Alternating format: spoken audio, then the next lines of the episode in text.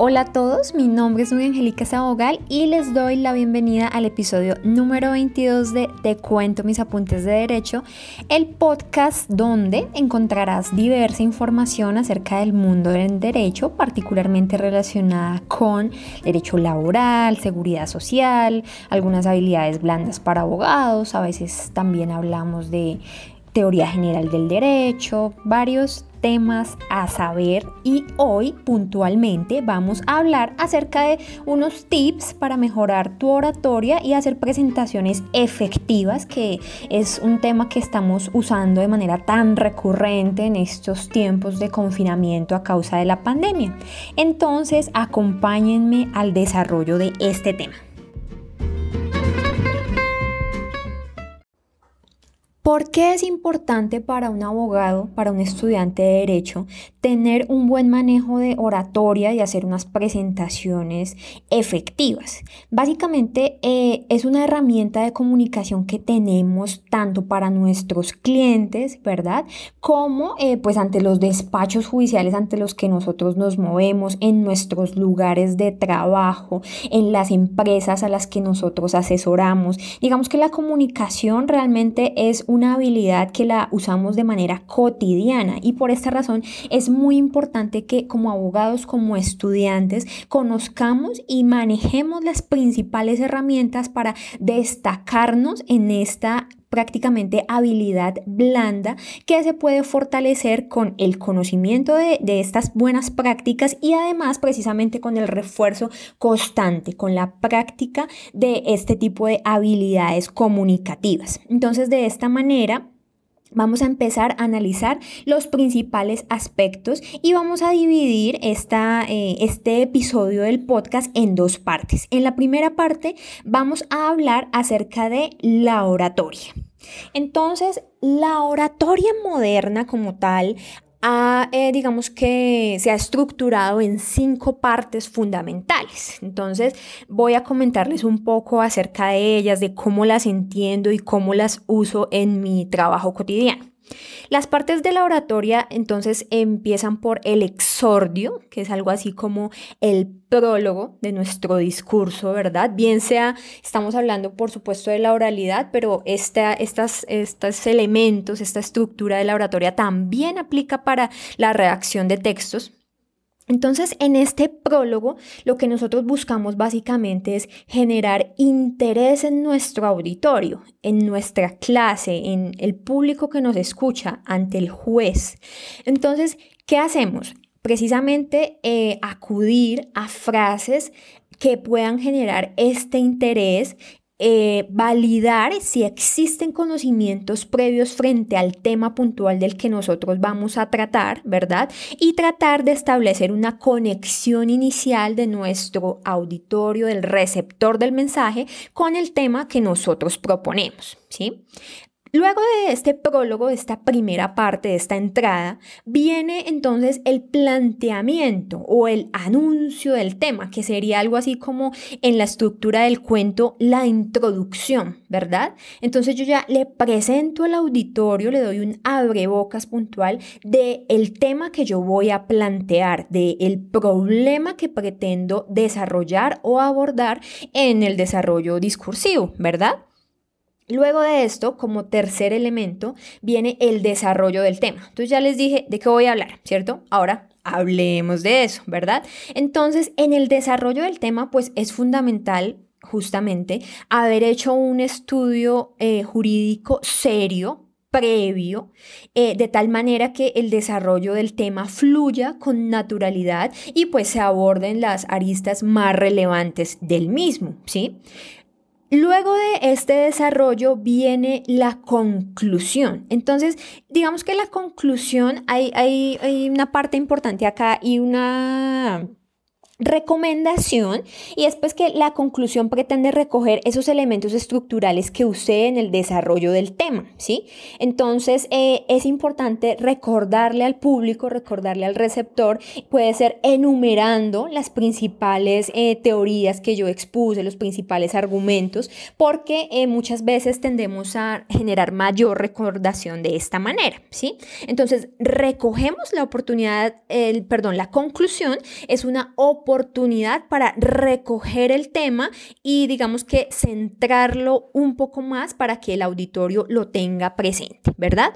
Y la reflexión final, digamos, en, este tipo de exposiciones orales, eh, se usa mucho eh, que el orador acuda a una serie de preguntas o de respuestas o de pronto puede enunciar su opinión personal frente a un tema puntual y pueden ser frases que se usen para generar emoción, para generar una reflexión e incluso la formulación de nuevas preguntas que no siempre se van a resolver allí, sino es para dejar más bien la inquietud en el auditorio, para dejar esa idea de que se investigue de manera adicional, como para dejar ese picante de nuestro tema hacia el futuro, ¿verdad? Entonces, en la preparación de nuestro discurso es importante que tengamos en cuenta los actos lingüísticos como tal. Entonces, es diferente y para eso es importante, digamos, el tono de la voz que, que, usted use y la adecuada entonación de los signos de puntuación. Entonces, es diferente cuando usted hace una afirmación, cuando hace una interrogación, una exclamación, ¿verdad? Y aquí entran también a jugar eh, otros aspectos, además de los actos lingüísticos, hay un aspecto importante y es el orador mismo, es decir, es la marca personal del abogado, ¿verdad? Entonces, claro, nosotros generalmente tenemos un referente, algún profesional, algún profesor que siempre nos enamoró en su manera de hablar, de expresarse en público, ¿verdad? Algún orador de una referencia, eh, pues súper importante para nosotros, súper valiosa, pero básicamente cada abogado tiene un tinte personal y a eso es a lo que va asociado la marca personal. Dicen que eh, la marca personal es aquello que dicen de ti cuando tú dejas el auditorio, ¿sí? Entonces, eso está directamente conectado con la forma como te expresas y eso debes tenerlo en cuenta al momento de preparar y de desarrollar tu tema, pues frente al público al cual estás eh, presentando tu exposición. En este orden de ideas y pues digamos que para consolidar lo anterior, es importante eh, tener un discurso, como les decía hace un momento, estructurado. Entonces, ¿Para qué hay que tener una temática bien estructurada? Pues para que el tema no se salga de nuestras manos. Dicen que si tú eh, tienes un espacio de una hora para hablar con un auditorio, para exponer tus ideas, debes, por supuesto, preparar eh, para que puedas hacer el planteamiento en ese tiempo, pero preparar el tema, o sea, conocer del tema para poder hablar de él mínimo dos horas, mínimo el doble, ¿sí? Porque de lo contrario, puede llegar a sucederte que llevas 40 minutos hablando y dices, ¿qué más les digo? Ahora, ¿qué me invento? Y eso digamos que es una señal de falta de preparación del tema. Entonces, esta parte es bien importante. Igualmente, cuando estés preparando el tema, justamente, otro elemento que debes tener en cuenta es el auditorio ante el cual vas a exponer, es decir, quién recibe tu mensaje y de acuerdo a esto, ¿cómo me voy a, comunicar? Estas personas que me van a escuchar tienen un conocimiento más técnico, de pronto son colegas, de pronto son profesores, son especialistas en el tema, ¿verdad? O es un cliente y yo vengo acá a enredarlo con mi discurso y seguramente es poco lo que me va a entender. O de pronto es en un espacio mucho más informal, pero en el que pues puedo aportar desde mi conocimiento jurídico sin desprenderme, por supuesto, del conocimiento, pero sí utilizando un lenguaje claro, ameno y sencillo. A veces como abogados cometemos el error de querer buscar una terminología un poco enredada, un poco en desuso. Y realmente esto lo que hace es quizá afear y, como lo decía, enredar nuestro, nuestro mensaje de fondo, ¿sí? Entonces, además del auditorio, eh, en este tipo de presentaciones orales hay un factor muy importante que es el lenguaje no verbal. Entonces, en el lenguaje no verbal es importante el tono de la voz. Entonces yo les cuento que antes de eh, grabar el, el podcast, bueno, mejor, de grabar cada episodio. De pronto quienes me han escuchado desde el episodio 1 hasta ahora han visto como cierta evolución en la voz y eso demuestra que realmente con la práctica se hace el maestro, se hace el orador. Pero eh, lo que quería mencionarles puntualmente es que yo caliento la voz, porque aunque esto sea a través de una grabación y luego pase por un proceso de edición, pues la voz tiende como de pronto como a fallar un poco, hay unos temas de respiración, entonces es recomendable que usted realice ejercicios para calentar la voz, ¿sí? Además de eso, eh, si de pronto usted eh, se encuentra un poco nervioso y demás, y aún si no lo está, es recomendable también hacer ejercicios de respiración. La respiración está muy asociada al manejo adecuado de la tonalidad de la voz. Como estamos hablando de una presentación oral, es importante articular el uso correcto de las manos. Las manos son muy buenas comunicadoras, pero hay que tener cuidado en no caer en, el, en la muletilla de jugar con las manos o de mover demasiado las manos, porque nuestro auditorio puede distraerse aún con nuestro exagerado movimiento corporal. Es importante, en mi opinión, tener también una buena presentación, sobre todo en cuanto a limpieza, en cuanto a pulcritud. Uno puede ser irreverente, por supuesto, y me parece muy chévere eh, cuando he asistido a conferencias de abogados y abogadas así con una pinta súper irreverente, pero siempre pulcros. Y esto va muy asociado al concepto que les decía anteriormente de marca personal. Es importante en este lenguaje no verbal también en general, en general que tú logres eh, conectar, generar empatía con el auditorio, ¿sí? Entonces, eh, quizás hay un lenguaje universal que es no verbal, que es la sonrisa, como les digo, el tono de la voz, eh, los gestos, ¿sí? De pronto si yo estoy con una postura más abierta al otro y no con una postura cerrada, como ensimismada, ¿verdad? Esto es importante y esto lo percibe tu auditorio.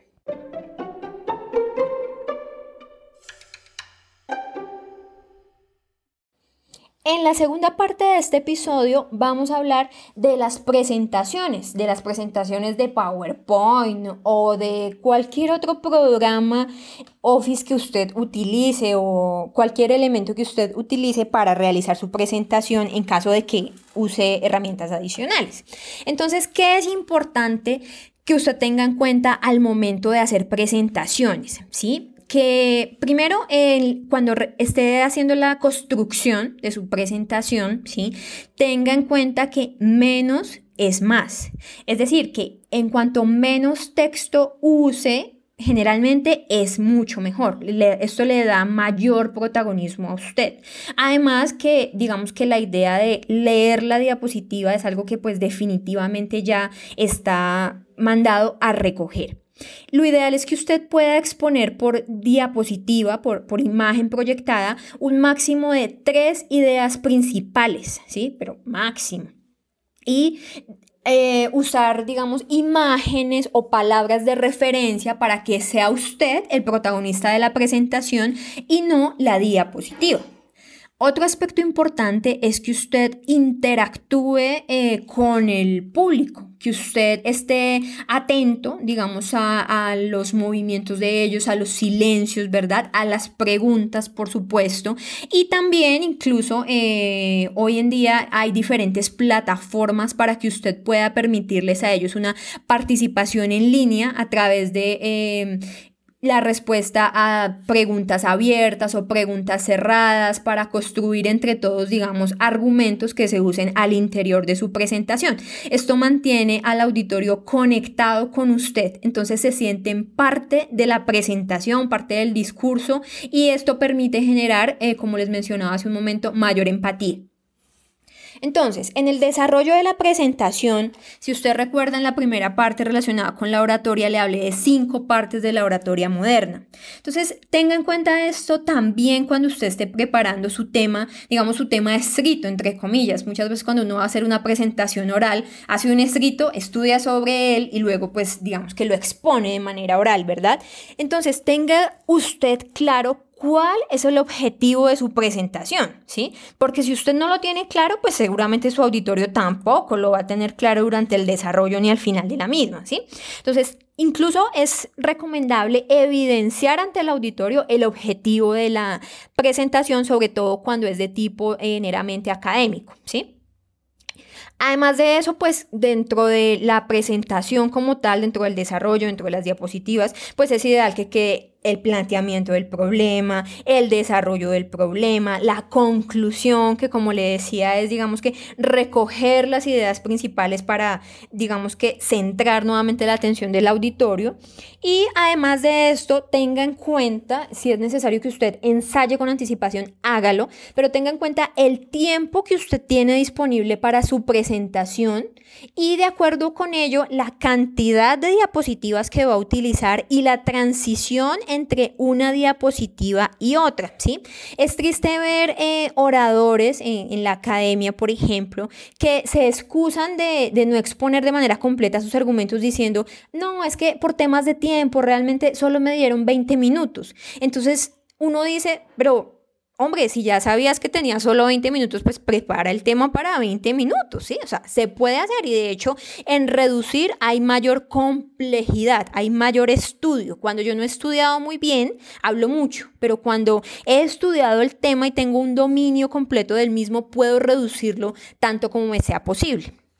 Entonces, esto a tener en cuenta y pues eh, digamos que al final, cuando ya se está haciendo las conclusiones, entonces, como les decía, hay que generar unas reflexiones, unas preguntas para que queden en el aire.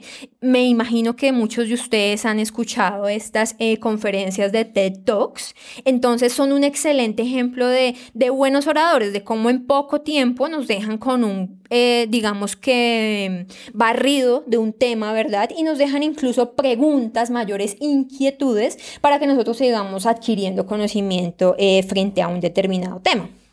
Digamos que yo, pues aún soy un poco a la antigua. Realmente cuando hago presentaciones, eh, la, el, Office que uso por excelencia es eh, PowerPoint, pero eh, pues también y sobre todo para las publicaciones que realizo en Facebook o en Instagram, utilizo mucho una herramienta que seguramente muchos de ustedes ya conocen que se llama Canva, que también la podemos utilizar de una manera más dinámica para nuestras presentaciones, ya que ellos traen plantillas que se especializan más en las imágenes o en llamar la atención del público sobre pocas palabras, palabras principales, eslogans, pero no necesariamente, eh, como les digo, eh, transcribir, por ejemplo, eh, grandes apartes de información, ¿sí? ¿Cuándo, ¿Cuándo podríamos hacer esto de pronto? De pronto, pues cuando vamos, cuando es supremamente necesario transcribir una norma, pero pues fíjese usted si realmente es necesario, hay, hay que analizar cómo, en qué eventos podría ser verdaderamente útil esto, ¿sí?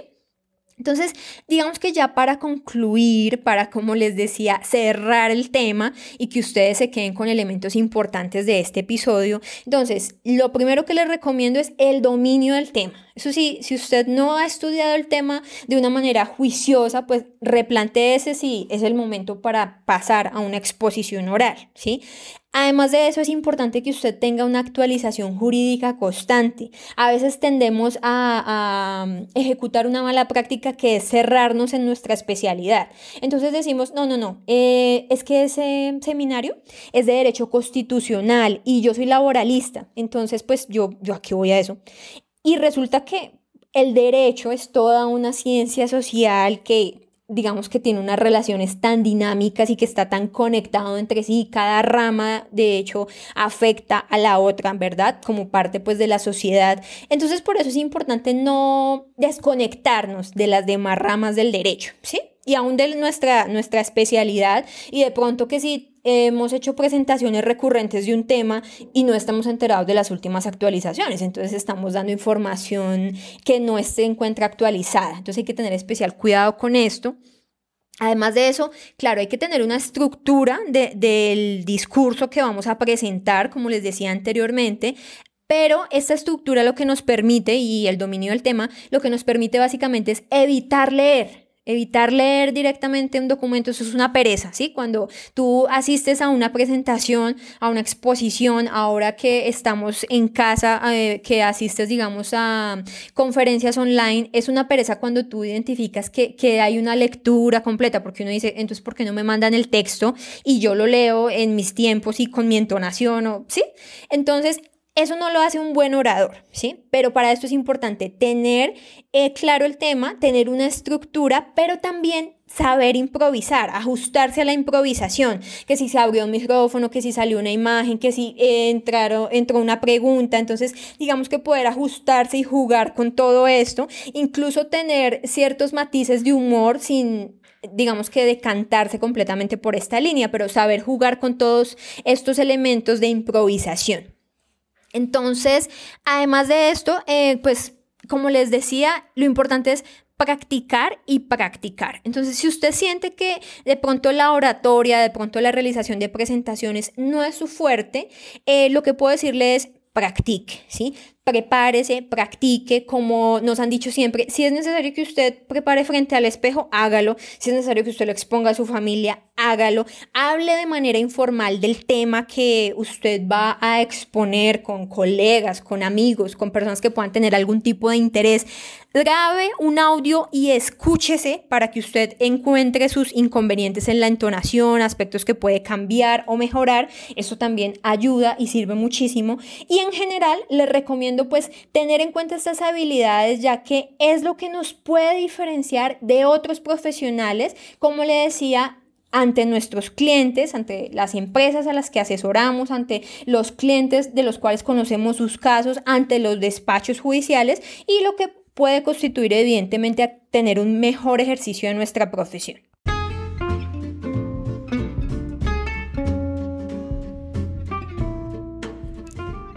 terminamos con el episodio número 22 de Te cuento mis apuntes de derecho. Muchas gracias por llegar hasta aquí. Aprovechando eso, los invito a que me sigan en redes sociales, en Instagram como te cuento mis apuntes raya al piso derecho, en Facebook como te cuento mis apuntes y si te gusta el contenido del podcast puedes recomendarlo a estudiantes de derecho, a abogados, a personas que puedan tener interés en el episodio que tú escuchaste o en las temáticas que aquí se tratan. Entonces seguimos en confinamiento. Les envío un abrazo online muy grande y espero poder em, encontrarme nuevamente, así sea a través de este medio con ustedes, muy, muy pronto. Saludos.